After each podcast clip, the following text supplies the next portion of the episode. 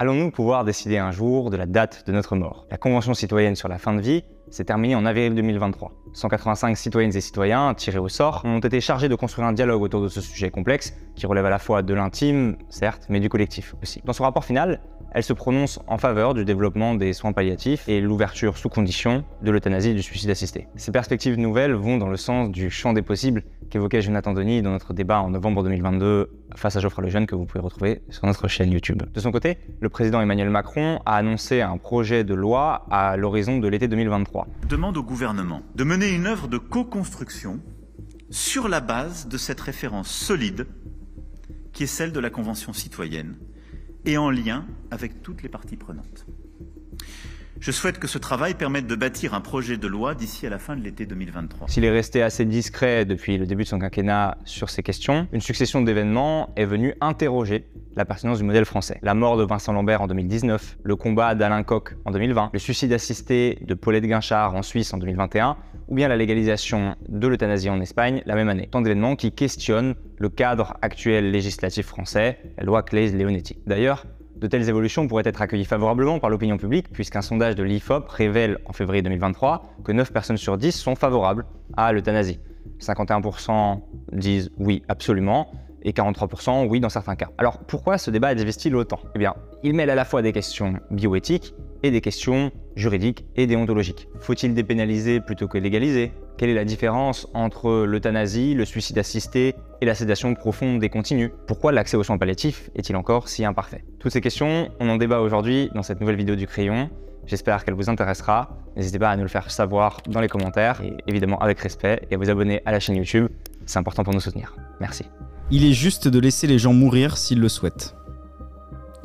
Vrai. Vrai. Le Comité consultatif national d'éthique n'a aucune légitimité. Faux. Faux. Le Comité consultatif national d'éthique a tort d'ouvrir la voie à l'euthanasie. Faux. Vrai. Je m'appelle Nicolas Boer, je suis juriste et je suis membre de l'ECLJ, le Centre européen pour le droit et la justice. C'est une ONG qui est basée à Strasbourg et nous défendons la, vie humaine de sa conception à sa mort naturelle. Nous défendons euh, aussi la dignité et nous pensons que cette dignité ne, se perd pas avec euh, l'âge, avec la dépendance, avec la maladie ou avec le handicap. Euh, donc nous, nous, défendons une vision de la dignité qui est liée au fait d'être humain. Les soins palliatifs suffisent à aider les personnes qui veulent mourir. Faux. Faux. Les proches d'une personne peuvent décider si elle doit mourir. Faux. Faux. Autoriser l'euthanasie serait sans précédent. Faux. Vrai. J'ai un proche qui a déjà souhaité de mourir. Vrai. Faux. Alors, je m'appelle Pierre Juston, je suis juriste, je suis également doctorant euh, en droit public spécialisé sur les questions de laïcité et de liberté de religion. Je suis également administrateur de l'association pour le droit de mourir dans la dignité et délégué pour le Haute-Garonne et le Gerche de cette association. Nous souhaitons simplement qu'il y ait le choix pour l'individu de choisir lorsqu'il est en fin de vie. C'est le sens de l'histoire que d'autoriser le suicide assisté. Vrai. Faux. La vie générale est à la légalisation de l'euthanasie. Vrai.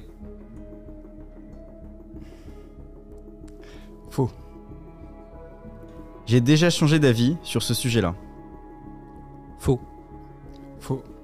Pour être caricatural, être contre la légalisation du suicide assisté, c'est être de droite, et être pour, c'est être de gauche. Faux. Faux.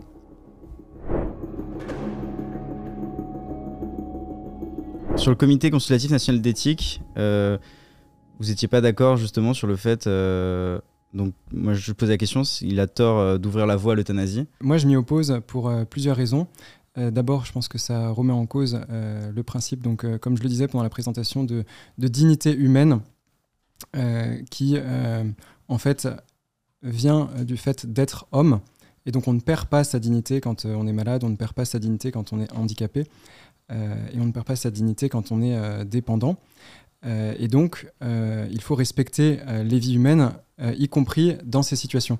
Et je pense que l'euthanasie et le suicide insisté viennent euh, remettre en cause ce principe et viennent séparer euh, la population en, deux catégories. La catégorie pour laquelle la dignité serait une évidence, donc elle n'aurait pas à, prouver sa dignité ou à se poser la question de sa dignité, et une autre catégorie, donc qui est ces personnes donc malades, handicapées, dépendantes, âgées, qui doivent en fait, qui devraient se poser la question de la dignité. Est-ce qu'elles sont vraiment dignes de continuer à vivre? Est-ce qu'elles doivent au contraire demander à mourir? Voilà, je m'oppose à cette, à cette séparation.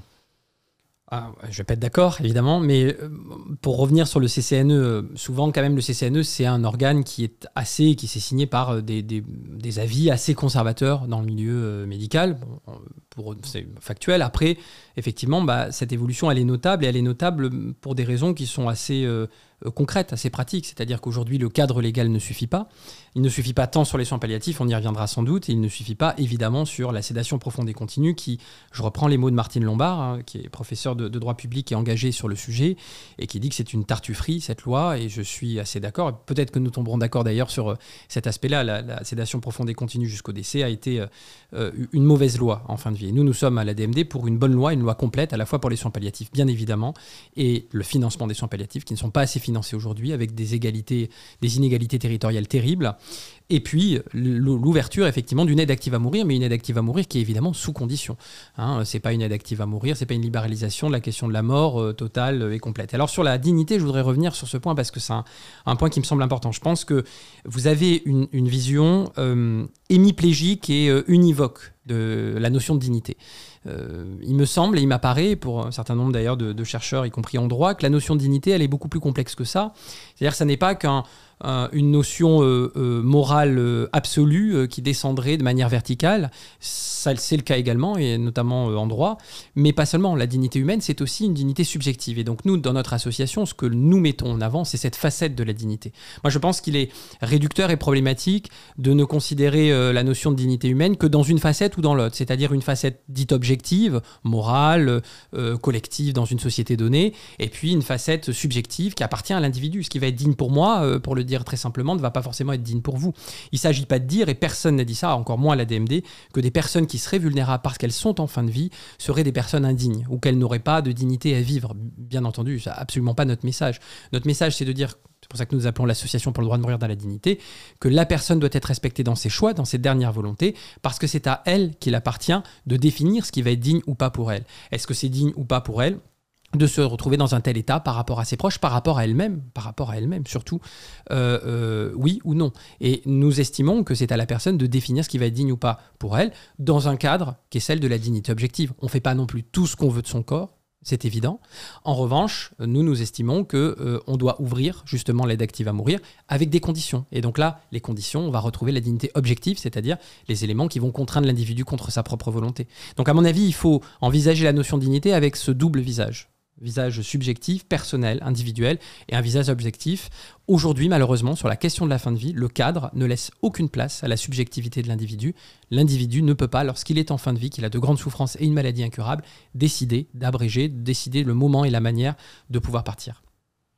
Alors d'abord, pour commencer, euh, tant mieux sur un point de, compromis ou, de, un point commun que nous avons, je, suis aussi pour euh, le développement des soins palliatifs.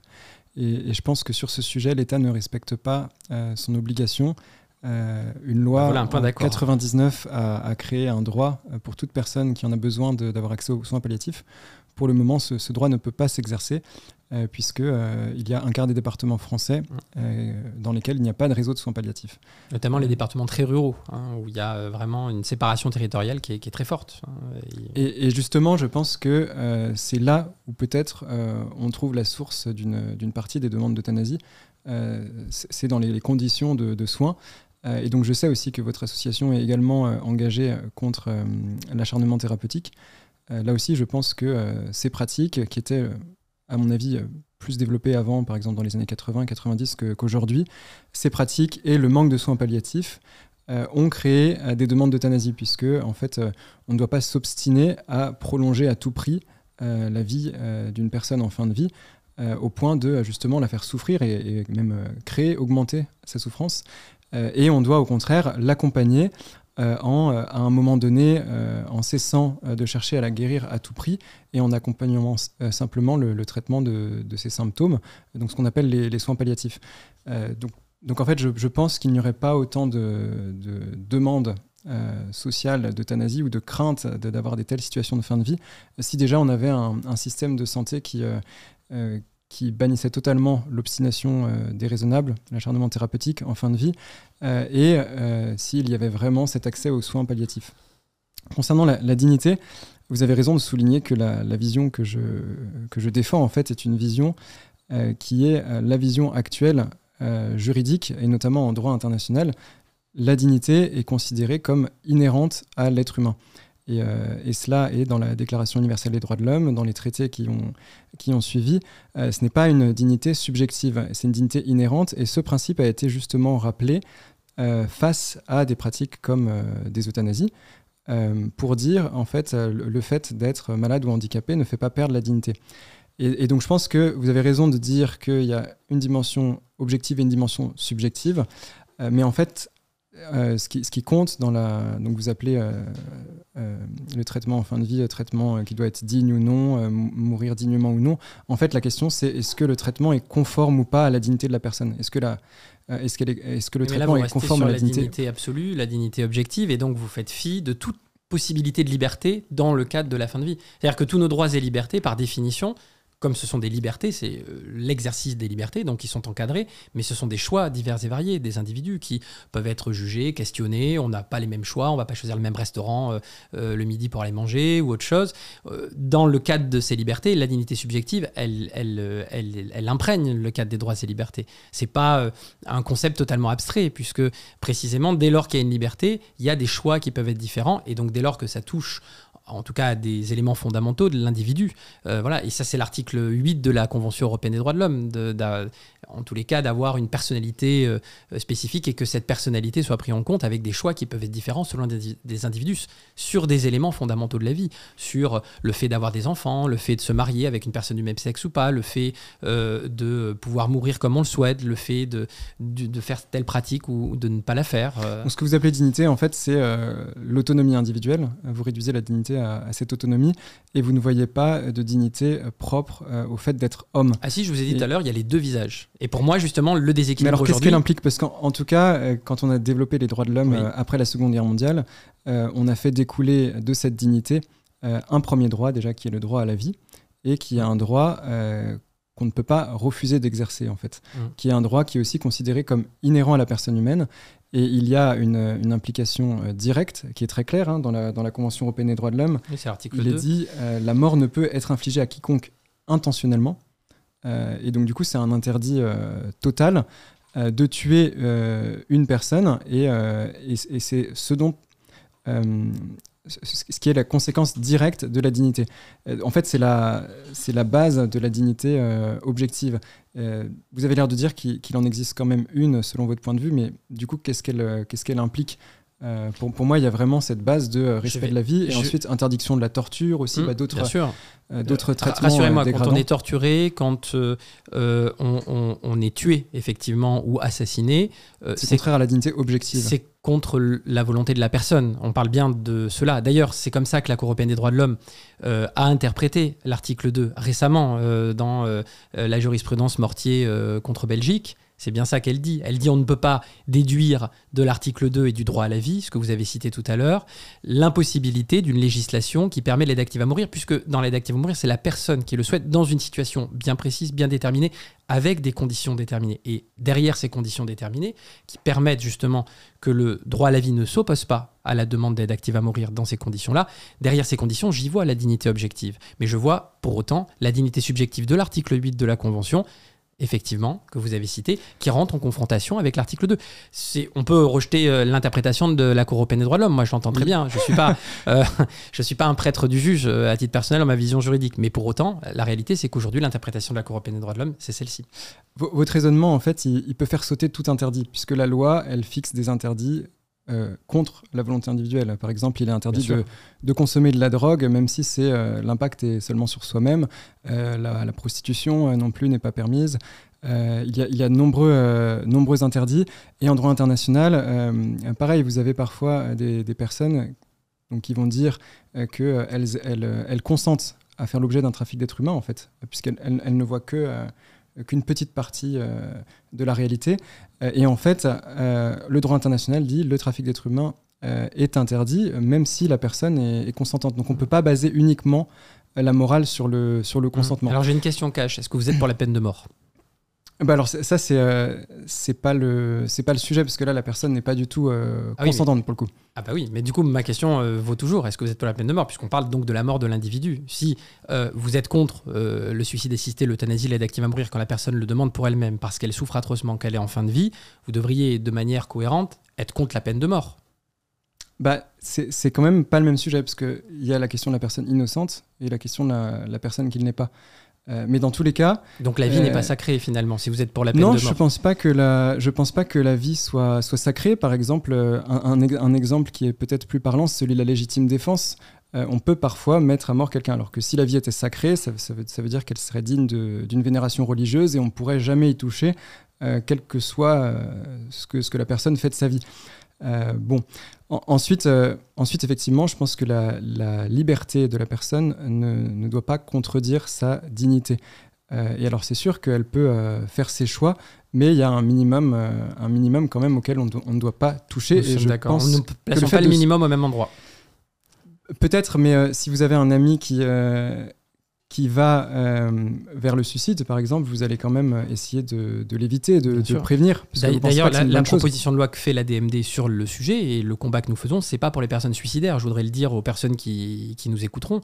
Ce ne sont pas du tout pour les personnes suicidaires. On parle de personnes qui ont une maladie incurable, qui donc est indépendante de leur volonté, une maladie physique, un cancer en phase terminale, une maladie de Charcot, euh, ça peut être tout, un- tout un tas d'autres choses qui les amènent nécessairement et obligatoirement à la mais leur mort volonté s'exerce rapidement. quand même, euh, vu que du coup c'est la personne qui demande et qui doit être libre de demander. Donc, Bien sûr. C'est quand même elle qui choisit. Donc en fait c'est comme le suicide. Ah ben, je trouve qu'il y a une différence entre vouloir se suicider parce qu'on est atteint d'une pathologie euh, euh, mentale duquel beaucoup de personnes peuvent être atteintes, notamment une dépression à un moment donné dans sa vie, et d'autoriser le suicide pour les personnes qui sont seulement dépressives, seulement dépressives, et puis pour des personnes qui euh, euh, euh, ont une maladie Belgique cas. physique qui les fait souffrir atrocement d'un point de vue physique et dont on sait que l'issue assez rapide sera la mort. Je trouve qu'il y a quand même une différence et qu'il faut, à mon avis, pas tout mélanger.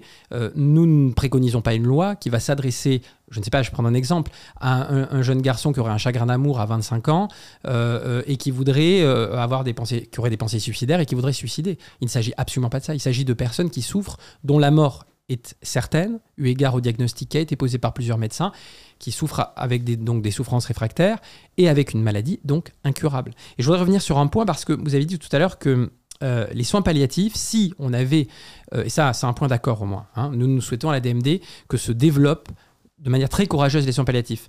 Mais vous avez dit que si les soins palliatifs étaient suffisamment développés, sans doute toutes les demandes d'aide active à mourir s'éteindraient. En réalité, non. Même le secteur des soins palliatifs, la SFAP, qui nous est pas particulièrement favorable, euh, le dit elle-même, des demandes d'aide active à mourir se poursuivent.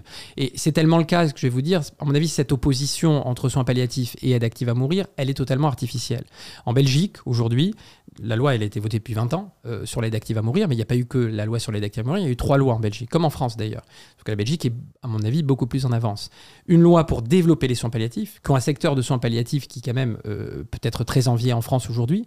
Euh, une loi pour le droit des patients, ça nous, avons eu euh, notamment avec la loi Kouchner. Et puis, euh, une loi pour l'aide active à mourir. Ce qui a permis d'avoir cette espèce d'équilibre, précisément, où eh bien, des personnes qui vont dans un parcours de soins palliatifs en Belgique, qui décident d'être accompagnées, d'avoir un parcours de soins palliatifs, qui savent qu'elles vont mourir, eh bien, vont pouvoir aussi demander, dans le cadre de ce parcours de soins palliatifs, une aide active à mourir. Ben moi, je veux mourir. Moi, je n'attends qu'une seule chose, c'est que cette loi-là passe en France pour que justement, moi, j'ai plus rien à faire. hein. Vous voulez partir le plus vite possible Enfin là, on est en train de se cacher pour mourir. C'est terrible, c'est vraiment injuste. Tout est prêt. Est-ce que c'est ça que vous voulez? C'est à peu près le- les chiffres. 50% des aides actives à mourir pratiques en Belgique se font dans le cadre d'un parcours de soins palliatifs. Et je prends un dernier exemple là-dessus. En Autriche, en Autriche, lorsque nous débattions ici de la proposition de loi d'Olivier Falorni, qui voulait justement euh, permettre l'aide active à mourir, euh, comme euh, cette loi n'a pas été votée puisqu'il y a une obstruction parlementaire, Olivier Véran, qui était ministre de la Santé, a fait un petit plan de soins palliatifs. Ça représentait 2 euros à peu près un par habitant en France. En Autriche, ils ont légalisé l'aide active à mourir et ils ont fait un grand plan de financement des soins palliatifs. Ils se sont sentis obligés puisqu'ils faisaient les deux, effectivement, puis c'était cohérent. Le grand plan de financement des soins palliatifs en Autriche, c'est 12,50 euros par habitant. Donc 10 euros de plus par habitant en Autriche par rapport à la France. Est-ce que c'est euh, à la hauteur? Non, je ne crois pas. Donc nous sommes d'accord sur le développement des soins palliatifs, mais nous ne sommes pas d'accord sur cet affrontement qui me semble totalement artificiel. En tout cas, cet affrontement n'est pas artificiel euh, dans, le, fait que quand on écoute des représentants des soins palliatifs, y compris la présidente de la Société française de soins palliatifs, ou euh, des soignants qui y travaillent, ils voient vraiment une incompatibilité. Eux, eux ils le disent. Donc c'est quand même intéressant de les écouter. Euh, ensuite, sur le, sur le suicide, euh, c'est drôle parce que, en, fait- comme toute personne qui va invoquer la liberté de faire un acte, je pense que tout le monde se doute qu'il y a quand même une promotion de l'acte lui-même. Euh, par exemple, si vous voyez quelqu'un qui promeut la liberté de fumer du cannabis, on se doute que ça l'intéresse de fumer du cannabis. Et, et de fait, la DMD, quand on regarde, je me suis amusé un peu à consulter les bulletins des années 80 au moment de votre fondation, et j'y ai vu plusieurs articles d'éloge du suicide comme acte euh, en lui-même. Et euh, j'ai pris deux extraits que je trouve assez parlants, donc du bulletin numéro 12 qui était de septembre 83. Ah, je t'ai pas né. Euh, oui, oui, bah moi non plus. Mais, mais c'est quand même la, le moment de la fondation, donc c'est quand même la, la philosophie de, de base. Euh, le suicide est le seul moyen de mourir vivant. Et plus loin, la mort qu'on subit est un drame, et la mort qu'on se donne est un acte comme un autre. Et j'imagine Et en fait, je des- pense exactement l'inverse. Je pense que la Oui, mort qu'on subit n'est pas du tout un drame. En fait, on, peut être accompagné vers cette mort, et c'est tout à fait banal. Et à l'inverse, euh, la mort qu'on provoque n'est pas un acte comme un autre, c'est euh, vraiment un drame. Et, tout à l'heure, quand on parlait des questions de, handicap et de, et de, maladie, euh, avec des personnes qui perdraient leur dignité, dans ces bulletins, on trouve aussi des textes d'une femme qui s'appelle Odette Thibault, donc, qui était membre du conseil d'administration de la DMD, et qui parle clairement euh, de euh, vie infrahumaine, de sous-homme euh, pour, pour ces personnes-là.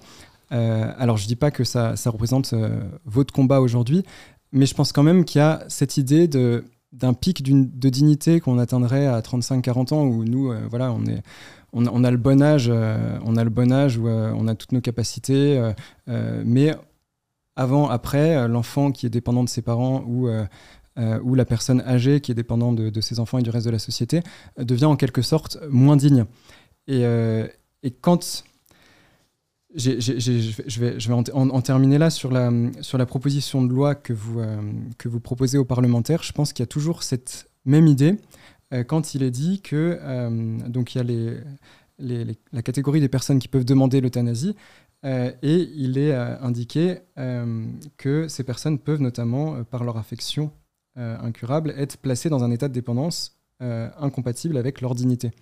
Euh, et donc même si c'est elle qui en juge, même si c'est subjectif, moi, avec cette loi, je ne pourrais pas juger que je suis dans un état incompatible avec ma dignité, mais certaines personnes pourraient en juger et demander l'euthanasie ou le, ou le suicide assisté. Donc il y a là, il y a un problème. Personne ne demande pour personne l'euthanasie ou le suicide assisté. C'est la personne elle-même qui demande pour oui. elle-même. Donc il n'y a jamais personne, et ça c'est... Mais moi, avec cette loi, je ne pourrais pas demander l'euthanasie ou le suicide assisté, donc j'ai une dignité qui n'est pas du tout remise en cause. On considère que ma vie vaut le coup d'être vécue, Mais alors que des personnes pourraient Mais le faire. personne ne dit qu'il y a des vies qui, n'ont, qui ne valent pas le coup d'être vécues. Bah, L'idée de vie infrahumaine que j'ai vraiment Pas du trouvé euh, et, avez- explicitement et, Oui. et implicitement, mais on voit cette idée quand même que euh, il peut y avoir une dégradation de la, de la dignité. Moi, à titre personnel, je n'ai pas de certitude en ce qui concerne. Mais je fais, la distinguo entre, je fais le distinguo entre le débat qui, nous- qui nous réunit ici, Mhm.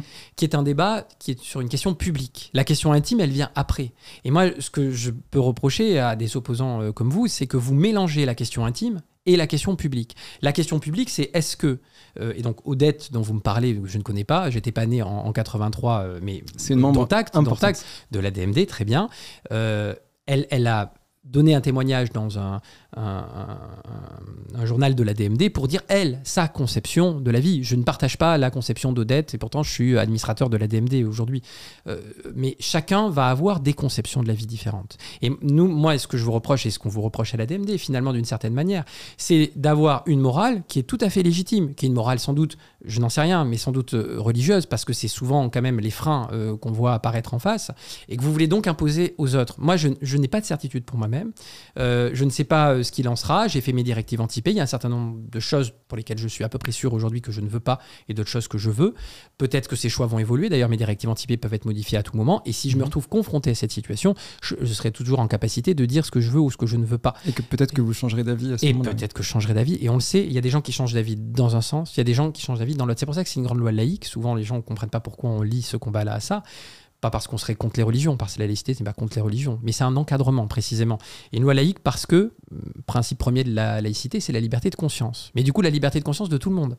Pas seulement la liberté de conscience de gens qui sont croyants, qui ont une vision de la dignité qui est tout à fait légitime, qui est sans doute la vôtre, mais qui ne va pas être la même que d'autres personnes. Donc nous, nous disons simplement qu'il faut un cadre dans lequel toutes ces consciences-là, elles doivent être respectées. Et je trouve ça assez paradoxal que la seule question dont on est sûr finalement, c'est-à-dire qu'on sait qu'on va mourir, c'est ce qui fait notre vanité en tant qu'être humain par rapport sans doute à des animaux ou d'autres euh, espèces euh, vivantes, euh, c'est la seule chose qu'on n'anticipe pas ou qu'on met un peu sous le côté ou sous le tapis parce que ça nous fait peur. Moi, je considère que c'est bien d'essayer d'organiser et de penser à cette question-là. Et je termine là-dessus.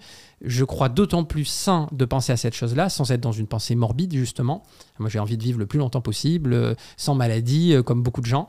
mais je pense qu'on vit mieux la suite. Et c'est assez amusant d'ailleurs de voir beaucoup de religieux et de religions contre euh, cette évolution-là, parce que tout chemin spirituel, tout chemin euh, intellectuel, sans doute, euh, de vie, commence par une question sur sa propre finitude. Bah, autant prendre à bras le corps ce sujet-là et choisir en conscience. Et moi, je ne veux pas qu'on impose aux gens, ceux qui ne veulent pas d'aide active à mourir, qu'on leur impose ce serait un meurtre ou un assassinat. De la même manière, je ne veux pas que d'autres personnes qui sont contre ça imposent à d'autres gens qui veulent partir plus tôt de ne pas pouvoir le faire.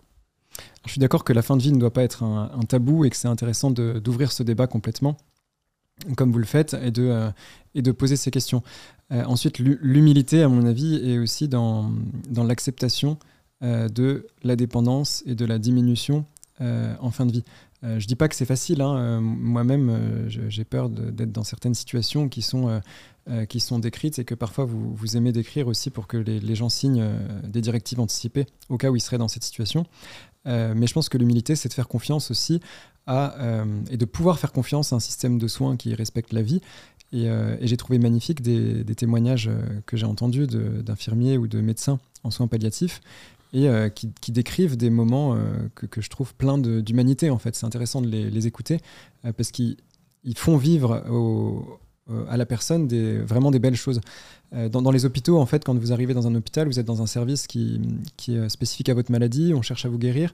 Euh, et la logique palliative, c'est d'aller au-delà ensuite et de voir vraiment la personne dans son ensemble, d'accompagner les, les, familles, d'accompagner les proches. et en fait, tout le monde vit ça, bah, tous ceux qui, qui, qui y vont vivent ça comme, comme une libération. Et, je pense que c'est euh, une manière d'apprendre à vivre avec euh, cette mort qui arrive. Et, l'humilité, elle est là-dedans, en fait, de, aussi d'arriver à se laisser porter. Euh, alors, je dis pas que je serais la, meilleure personne pour, pour en fin de vie, réussir à me laisser porter, mais je pense que c'est beau et que c'est humain. ensuite, sur, il y a la fin de vie, mais il y a aussi tous ces cas dont on n'a pas encore parlé, euh, vous, pourrez me dire ce que vous pensez dans son ensemble du modèle euh, belge, mais en tout cas en Belgique, euh, l'euthanasie est possible pour des cas de personnes qui ne sont pas du tout en fin de vie et des personnes qui sont en souffrance psychique avec des maladies dont on peut penser qu'elles pourraient guérir. Il suffit de lire l'actualité pour cela. vous avez eu plusieurs cas récents une jeune femme traumatisée par les attentats de, Bruxelles. Donc c'est pas pour ça qu'elle a, euh, qu'elle a bénéficié de l'aide qui va mourir. Hein. À chaque fois, euh, à chaque fois, ils invoquent leur, maladie, mais c'est quand même il y a le papier qu'on fait signer au médecin avec avec la maladie qui est invoquée, et il y a la réalité de ensuite ce que ce que dit cette personne. Il y a une autre personne, pareil, mère de famille, qui a été traumatisée par un viol. pareil, elle avait une maladie, mais, mais distincte de ce traumatisme. Euh, et euh, vous avez eu aussi euh, une femme qui a choisi, donc, donc qui est une criminelle qui a assassiné ses, cinq enfants malheureusement, et elle n'a pas pu se remettre de ça. Bon, évidemment c'est difficile, et elle a choisi de se faire euthanasier jour pour jour à la date d'anniversaire de cet assassinat mmh. des cinq enfants. Et, bien sûr, après, vous avez toujours un décalage entre... Est-ce que toutes les demandes en Belgique, puisque vous en parlez, obtiennent ce, ce droit d'aide active à mourir Non, heureusement. Mais parfois, euh, parfois, justement, euh, quand elles ne l'obtiennent pas, euh, on parlait de l'affaire Mortier à la Cour européenne des droits de l'homme, c'est la maman de, de, Tom Mortier, qui s'appelle, je crois, Madame De Troyer. Mmh. Les médecins qui la suivaient ont refusé en fait d'accepter son euthanasie. C'était une femme dépressive et, il lui disait en fait la, la, dépression pourra se soigner, votre état pourra s'améliorer. Et donc ce qu'elle a fait, et c'est ce qui se passe dans les pays où l'euthanasie est légale, c'est qu'elle a cherché des militants pour l'euthanasie. Euh, des soignants qui acceptent euh, l'euthanasie. Et elle a trouvé euh, le président d'une association belge pro-euthanasie qui a accepté son euthanasie. Et un deuxième médecin a, signé aussi, puisqu'il y a toujours des procédures collégiales, qui était membre de la même association.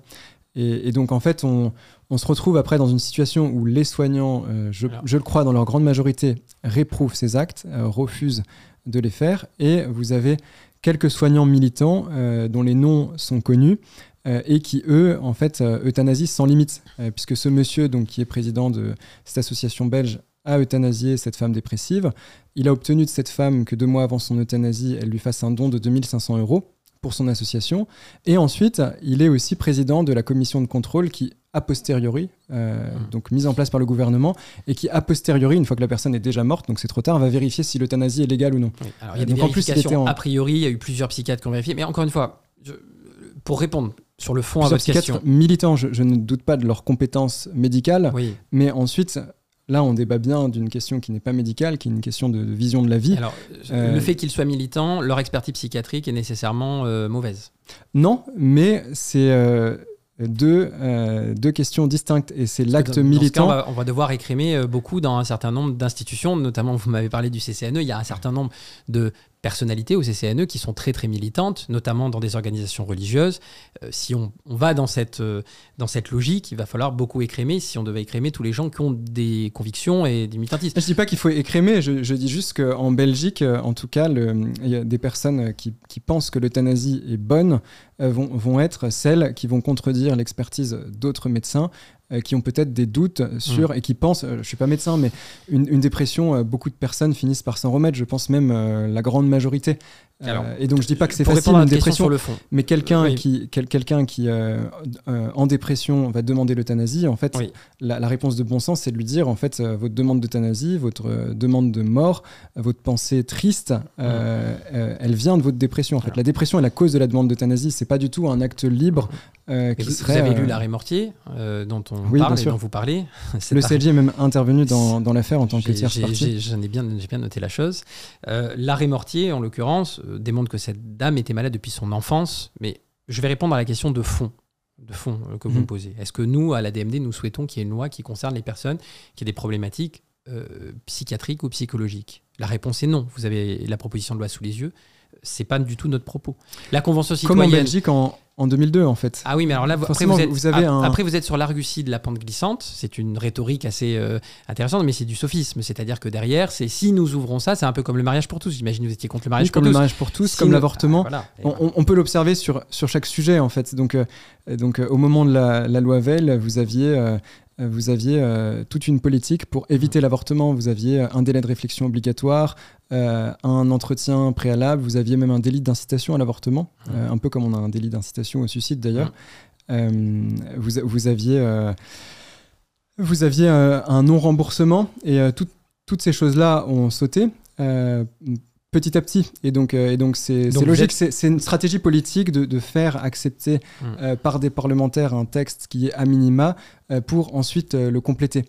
Euh, Bah, et- Vous pouvez tout à fait dire ce texte à minima me va et dire ensuite bah, sur ce point ou sur ce point je suis en désaccord non, non, sur, il me sur va cette pas, ça, tombe bien, mais Et oui, mais Ça- tombe ce bien, que, mais ce que je veux dire, c'est que je la ne rhétorique, c'est la de- rhétorique de la pente glissante. C'est-à-dire que a- avec ça, effectivement, on revient jusqu'à avant la Révolution française et puis on arrête tout processus de laïcisation du droit sur un certain nombre de domaines, tout processus de développement des droits et libertés, euh, parce que c'est votre vision. Moi, je pense qu'il faut que vous assumiez euh, et qu'on assume euh, tous les deux une vision contradictoire du monde, philosophiquement, euh, juridiquement parlant. Euh, ce sera, c'est- ce sera assez simple pour les- ceux qui vont nous écouter. Vous avez une conception euh, euh, d'une certaine manière anti-révolutionnaire, en tous les cas anti-droits de l'homiste et anti-droits et libertés tels qui sont euh, consacrés aujourd'hui euh, au sommet de la hiérarchie des normes en, en droit français. Euh, moi, je suis plutôt en phase avec cette idée et avec le processus de laïcisation du droit et de développement des droits et libertés, mais sur un certain nombre de points, j'ai des désaccords avec certaines évolutions. pour être très simple, il y a quand même deux conceptions très différentes des droits de l'homme. Il y a la conception révolutionnaire qui, effectivement, que je, que je rejette, qui, euh, qui va, par les droits de l'homme, chercher à s'émanciper de, républicaine, du coup. de toute, qui va chercher à s'émanciper de toute euh, règle et à s'opposer à toute euh, règle de vie en société euh, en mettant l'individu euh, au centre de tout et en lui donnant euh, des droits qui sont contraires à, à- à des, à des règles de, minimales de vie en société. Et vous avez la, la conception d'après-guerre, donc de la Déclaration universelle des droits de l'homme de 48, et à laquelle nous sommes toujours euh, soumises, puisque tous les, tous les traités sur les droits de l'homme C'est pas s'inspirent le même poids que la. DDH de 89 dans notre état de droit, mais euh, dont acte. En, en tout cas, en- niveau mondial, c'est c'est quand même euh, important. Et cette conception-là, justement, euh, considère que les droits de l'homme sont fondés sur la dignité, avec une vision de la dignité qui est euh, proche de celle que j'ai défendue tout à l'heure. Donc voilà, pour, pour répondre sur, sur les droits de l'homme. Et ensuite, sur la proposition de la DMD, bon, j'imagine que vous la connaissez mieux que moi, mais en la lisant, je ne comprends pas cette, euh, cette euh, ex- exclusion de- des souffrances psychiques, et, et je pense que c'est intéressant de la lire euh, dans le cadre du débat, puisqu'on en parle depuis tout à l'heure. Euh, donc, vous avez donc, donc les personnes qui ont le droit de demander cette aide active à mourir, comme vous dites. Donc, c'est toute personne capable, selon la définition donnée par le Code civil, en phase avancée ou terminale, même en l'absence de diagnostic de décès à brève échéance, donc pas forcément en fin de vie, atteinte d'au moins une affection accidentelle ou pathologique avérée, grave, incurable ou à tendance invalidante et, invalidante et incurable. Donc là, on a la définition qui, pour moi, est la définition du handicap, et en droit international aussi. Et ensuite, il y a la partie subjective, infligeant une souffrance physique ou psychique inapaisable. Et donc, il y a quand même vraiment l'idée de, de souffrance psychique qu'elle juge insupportable ou la plaçant dans un état de dépendance qu'elle estime incompatible avec sa dignité? Euh, donc voilà, c'est les, personnes qui peuvent demander l'euthanasie ou le suicide assisté. Et en fait, ça fait beaucoup de personnes. Et, sans rentrer dans des, cas, euh, dans des cas particuliers, quand j'ai lu hier la définition à mon, à mon épouse, elle m'a dit euh, Ah, bah, en fait, je pourrais demander l'euthanasie ou le suicide assisté. Alors qu'en fait, on a un mode de vie totalement similaire. Et si un jour elle le fait, la cause de cela ne sera pas sa maladie, ce sera en fait une situation d'isolement, une situation sociale, une difficulté euh, euh, que, que, que j'espère qui, n'arrivera pas, mais on peut, on peut, on peut difficilement euh, faire se reposer euh, un choix tel que l'euthanasie ou le suicide assisté sur une vision très subjective qui est de dire ma souffrance euh, est inapaisable ou mon état de dépendance est euh, incompatible avec la dignité. Euh, bon, tout ça pour dire que, pour répondre, je ne vois pas ce qui est exclu, ce qui est exclu pardon, dans, cette, euh, dans cette proposition de loi, la souffrance psychique. Je pense que quelqu'un en dépression pourrait tout à fait demander l'euthanasie ou le suicide assisté. En tout cas, euh, cette, cette proposition de loi ne protège pas les personnes qui ont une maladie psychique de euh, l'euthanasie ou du suicide assisté. Non, vous- alors qu'elles sont vulnérables et qu'elles doivent être protégées. vous trompez. C'est évidemment quand vous apprenez que vous avez une maladie terrible qui va vous amener à la mort. Hein, ça, existe, hein, c'est pas encore une fois tabou. euh, euh, vous apprenez que vous avez une maladie de Charcot et vous avez un diagnostic à entre euh, un an et demi et trois ans, parce qu'on peut pas savoir avec précision évidemment. Les médecins sont pas des, devins. Mais ils vous donnent un diagnostic de mort et de mort non pas évitable, non pas éventuelle, mais certaine. Évidemment, bah, souvent, des personnes qui apprennent ça, ça s'accompagne évidemment ensuite, pas toujours, mais de maladies psychiques, comme effectivement la dépression. Pour autant, il y a bien une maladie incurable de base qui vous amène à la mort de manière inéluctable. Ce sont ces cas qui sont visés. Donc évidemment, s'il y a en plus euh, des problématiques euh, euh, psychiques parce que la personne elle souffre, parce qu'elle sait qu'elle va mourir, peut-être qu'elle ne l'accepte pas, peut-être que c'est difficile pour elle, on s'en doute bien. C'est pas à mon avis quelque chose, une situation qui est enviable et qui est agréable. Une dépression chronique, est-ce qu'elle est incurable non, ou pas s'il n'y a suis pas, médecin, mais y a pas me- de maladie physique, pour ce n'est pas la notre proposition de loi. Dont on parlait tout à l'heure. Oui, mais nous, notre proposition de loi ici en France, ça n'est pas notre proposition de loi. Une personne Alors, pas qui a précisé physique, une en tout simple, cas. une simple maladie psychique, ça n'est pas camé. avérée grave et Euh, incurable. Je voudrais revenir sur ce que vous avez dit aussi, parce qu'il y a quand même un biais.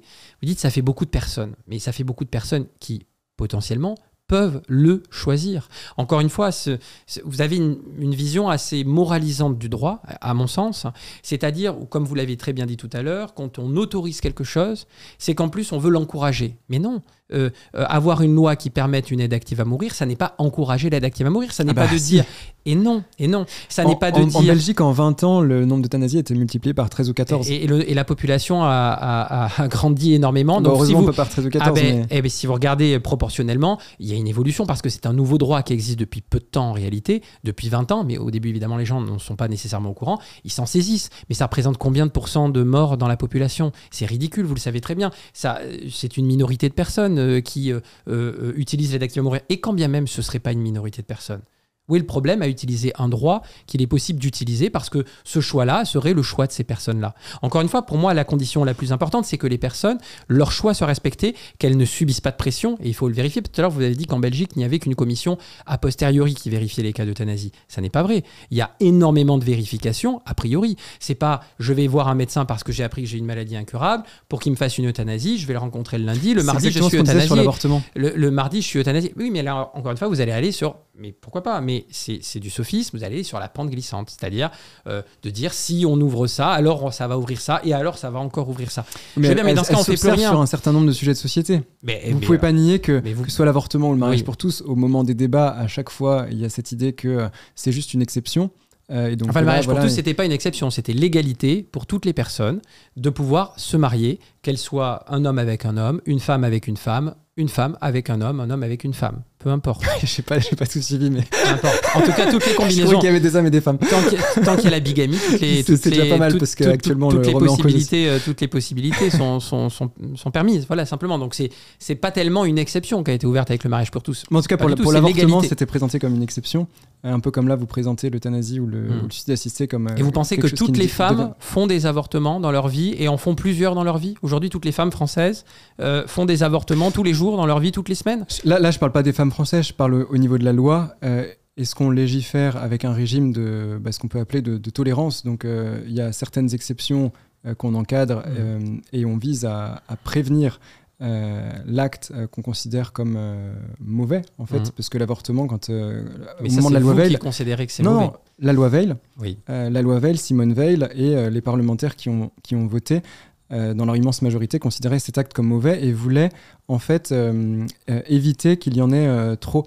Et, et du coup, donc il y a un, un régime de, de tolérance. Et pour euh, la Belgique, c'était pareil en fait. C'était la dépénalisation du débat parlementaire. Après, euh, dépénalisation de l'euthanasie dans des cas exceptionnels en considérant que l'acte n'était pas bon. Et 20 ans après, en fait, euh, Alors, on est en Belgique dans la une loi belge n'a pas été votée du tout dans cet état d'esprit de dire que cet acte n'était pas bon. Encore une fois, je Parce pense qu'elle était seulement dépénalisée. il en. L'euthanasie reste une Oui, mais- infraction pénale. Oui, mais euh, il faut, il sortir n'est pas dans les de la logique du bon ou du mauvais. Ça, c'est votre question intime. Est-ce que c'est bien ou est-ce que c'est pas bien pour moi? C'est Ah vous, c'est vous, c'est vous qui êtes seul juge. La drogue est de- objectivement mauvaise, de- par bien exemple. sûr, bien sûr. Voilà. Euh, d'accord. Bon, Et mais donc on la, peut dire ça, La mort est donc objectivement mauvaise. Très bien. On va tous mourir. Bon, Mais c'est du- objectivement non, mauvais. Pas forcément, mais du coup, le, Ah bien, bon le bien et le mal ne sont. Vous allez survivre à votre propre mort. euh, ne sont pas que subjectifs. Vous allez survivre à votre propre mort.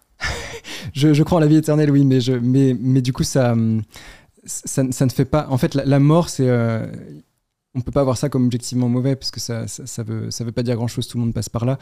Mais, mais du coup, tout ça pour dire qu'en fait, le bien et le mal n'a pas euh, qu'une dimension intime. Euh, Et je crois que vous confondez euh, la consécration juridique d'une liberté qu'on peut utiliser d'une manière ou d'une autre avec sa conviction du bon et du mauvais, dans un cadre quand même, objectif du bon et du mauvais, mais dans un cadre qui permet des choses, parce que si le cadre ne permet rien, euh, c'est un chemin qui est tracé pour tout le monde, pareil. Euh, et puis des politiques publiques d'incitation. Ben, Ça existe, les politiques publiques d'incitation à faire ci ou à faire ça. Mais ce sont deux choses différentes. Il n'y aura pas de politique publique, en tout cas moi je ne le souhaite pas, d'incitation pour dire que la bonne fin de vie, c'est d'avoir une aide active à mourir, ou la bonne fin de vie, c'est de surtout pas avoir une aide active à mourir. Je pense que c'est un choix très intime, très personnel, très complexe, avec lequel il faut avoir effectivement beaucoup d'humilité, mais c'est un choix qui pour l'instant n'existe pas dans le droit. Donc notre débat, n'est pas de savoir si c'est un bon ou un mauvais choix. Notre débat, il est de savoir si on laisse ce choix aux personnes. Et évidemment, avec des conditions suffisantes, et là on sera totalement d'accord, suffisantes pour éviter tout abus, euh, euh, pour vérifier que la personne, c'est sa volonté première, qu'elle ait réitéré euh, cette volonté, et que c'est son souhait, et qu'elle se trouve bien dans un cadre bien défini, avec une maladie incurable, physique, qui va l'amener jusqu'à la mort, et des souffrances inapaisables. Voilà, c'est tout. Donc euh, il faut bien évidemment bien, euh, euh, en tous les cas, bloquer ces éléments-là. Et vous me trouverez sans doute à vos côtés si dans 20 ans, je le dis ici, si dans 20 ans, on veut ouvrir trop fort la question de l'aide active à mourir, y compris à des personnes qui ne sont pas avec des maladies incurables, qui ont 25 ans, comme j'ai dit tout à l'heure, un chagrin d'amour et qui pourraient donc bénéficier d'une aide active à mourir. Je ne suis pas d'accord avec cet élément-là. Pourquoi je ne suis pas d'accord C'est pour une question de morale, collective, effectivement, objective. Mais pour autant, déjà, pour l'instant, rien n'est ouvert. Pour l'instant, on laisse des personnes, et c'est ça les dérives en France aujourd'hui, on laisse des personnes mourir dans d'atroces souffrances alors qu'elles demandent de pouvoir partir. Je pense à Vincent Humbert, je pense à Vincent Lambert, je pense à Chantal Sébir, j'ai cité un certain nombre d'autres cas médiatiques, mais moi, vous savez, je suis délégué de la DMD tous les jours, tous les jours. Dans ma délégation en Haute-Garonne et dans le Gers, j'ai des gens qui m'appellent et qui sont dans cette situation. Donc des Vincent Lambert, des euh, Vincent Humbert, des Chantal Sébir. Moi, j'en ai tous les jours, j'en ai tous les mois au téléphone de gens qui n'ont pas les moyens d'aller en Suisse et de payer 10 000 euros, qui n'ont pas le réseau pour aller en Belgique et qui se retrouvent dans ces inégalités parce qu'en plus, il n'y a pas de réel accès universel euh, et réel aux soins palliatifs, comme euh, vous le savez, et donc ils ne peuvent même pas aller en accès de soins, en soins palliatifs, et qui se retrouvent à mourir dans d'atroces souffrances. Je suis désolé de le dire, ce n'est pas la faute du personnel médical, euh, mais qui se retrouvent à mourir pas du tout conformément à leur volonté. Nous, nous souhaitons simplement que les dernières volontés des personnes soient respectées. C'est pas très compliqué. Voilà. Simplement ce- cet élément-là. Alors sur, la, sur le, fait de, gérer la souffrance médicalement, on est, on est d'accord, je ne souhaite pas que les gens meurent dans d'atroces souffrances, donc je pense que j'ai pas besoin de répondre sur ces cas euh, précis. Euh, sur, la, sur les droits de l'homme, je pense que vous confondez aussi deux choses, euh, qui est tous les droits qui vont protéger des, des facultés que l'individu peut ou non exercer, donc par exemple la liberté d'expression. euh, on a, protège la faculté de s'ex- s'exprimer, mais on n'est pas obligé de, de s'exprimer ou pas, euh, on dit ce Ouais. qu'on veut. Euh, le droit de se marier, c'est la même chose, ça protège une faculté. Et ensuite, quelques interdits euh, qu'on trouve dans les, dans les traités internationaux qui protègent les droits de l'homme, euh, et, et notamment ceux qui sont créés par des droits qui sont, d'une, euh, qui sont, qui sont différents, en fait, qui sont intrinsèques. Et le droit à la vie, le droit à la vie fait partie de ces droits. Pas en droit français. On ne peut pas. en, en tout cas, le- la France a, a traité- a signé des traités internationaux qui, euh, qui disent cela. Euh, on ne peut pas renoncer euh, à son droit à la vie. En fait, le droit à la vie va euh, créer donc l'interdit de tuer et va permettre que la dignité de la personne, donc qui est incompatible avec le fait de la, de la tuer, soit respectée. J'ai une question pour vous par rapport à ça. Liberté d'expression.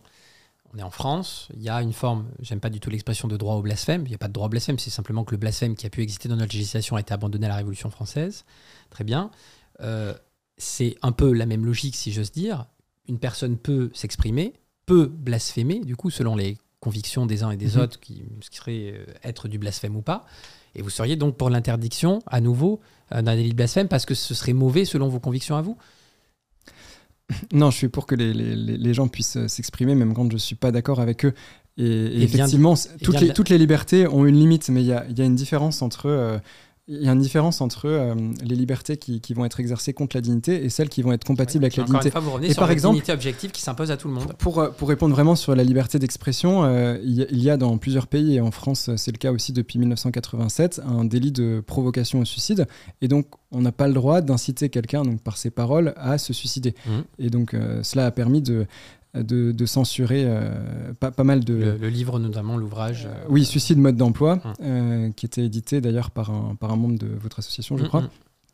Et euh, euh, il y a d'autres euh, d'autres affaires comme, comme celle-là en, en Europe. J'ai travaillé récemment sur une affaire au, au Danemark où il y avait un, un empoisonneur du coup, qui a saisi la Cour européenne des droits de l'homme pour invoquer sa liberté d'expression et qui disait aider à se, se- pour se suicider euh, une personne par jour environ. Donc il Ouais. lui donnait des conseils très précis, euh, euh, donc de, de prendre tel ou tel médicament, de, en prenant le médicament, de bien mettre un sac plastique sur sa tête pour être sûr qu'il y a une deuxième, euh, euh, une deuxième façon d'être euh, vraiment sûr de mourir. Euh, donc effectivement, la, la liberté d'expression a quand même des limites. Euh, ces limites ne sont pas absolues. Euh, on peut quand même, euh, comme vous, promouvoir le suicide assisté ou l'euthanasie. Je, promeus ensuite- pas le suicide. je- encore une fois, la DMD ne promeut pas ni l'euthanasie ni le suicide assisté. Elle se bat pour que tout le monde puisse avoir le choix d'aller en parcours de soins C'est pareil. palliatifs. Tout, tout le monde verra que c'est pareil. Mais c'est là qu'on n'est pas d'accord. C'est pas du tout pareil. Nous nous, nous, nous nous battons pour qu'il y ait un cadre du choix. Vous, vous vous battez pour que votre vision, tout à fait légitime, personnelle, intime, s'impose à tout le monde parce que vous estimez que c'est la Vision, conception du la, bien. c'est la liberté qui est au-dessus de la dignité. La mienne, c'est la, la liberté qui, qui reste conforme à la dignité. Je, je Mais pense du que coup, la on a tous les deux dignité, une vision je pense que la dignité se situe dans euh, la liberté de l'être humain, effectivement. Je pense que c'est à l'être humain de définir ce qui Voilà, va être donc on digne. a, on a quand même chacun une vision que, qu'on a envie de voir euh, se traduire juridiquement. C'est, Oui, mais c'est sauf logique. que la vision euh, dont je parle, c'est la vision qui aujourd'hui se traduit juridiquement dans tous les États européens. Et on a cité longuement tout à l'heure l'arrêt mortier. Que dit la Cour européenne des droits de l'homme, même si elle condamne, en l'occurrence, dans le cas d'espèce, euh, euh, la personne, euh, en tout cas parce que ce, que vous avez expliqué tout à l'heure, ce que dit la Cour européenne des droits de l'homme Le droit à la vie de l'article 2 de la Convention ne s'oppose pas à ce qu'il y ait une législation dans les États qui permette, eh bien, quand la personne le souhaite pour elle-même, avec un certain nombre de conditions que nous, nous souhaitons, avoir accès à une aide active à mourir. C'est la fin de cette émission, dont on espère qu'elle vous permettra d'avoir un avis plus complet et plus construit sur la question. Pensez à vous abonner à la chaîne pour nous soutenir, c'est important, et débattez en commentaire avec respect. À bientôt